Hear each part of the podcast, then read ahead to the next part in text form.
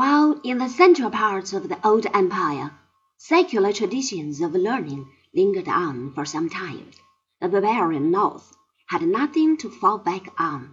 Literacy thus came to be almost exclusively a mark of members of the church or clerics, an historical development whose memory survives in our modern world. Clerk. What survived of the traditions of the past was preserved by the church, and philosophy became a branch of learning designed to justify the dominion of Christianity and its guardians. So long as its tenets were on the whole accepted, the Church achieved and maintained a position of power and wealth.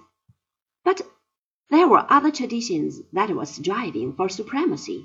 The old Roman traditions, through whose decline the Church had first risen into prominence, and the new Germanic tradition from which sprang the feudal aristocracies that took the place of the political organization of the old empire.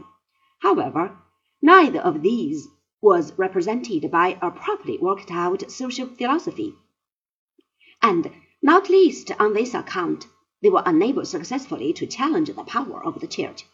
The Roman tradition reasserted itself gradually from the Italian Renaissance of the fourteenth century onwards, and the Germanic traditions broke through with the Reformation in the sixteenth century. But during the Middle Ages, philosophy remains closely bound up with the Church.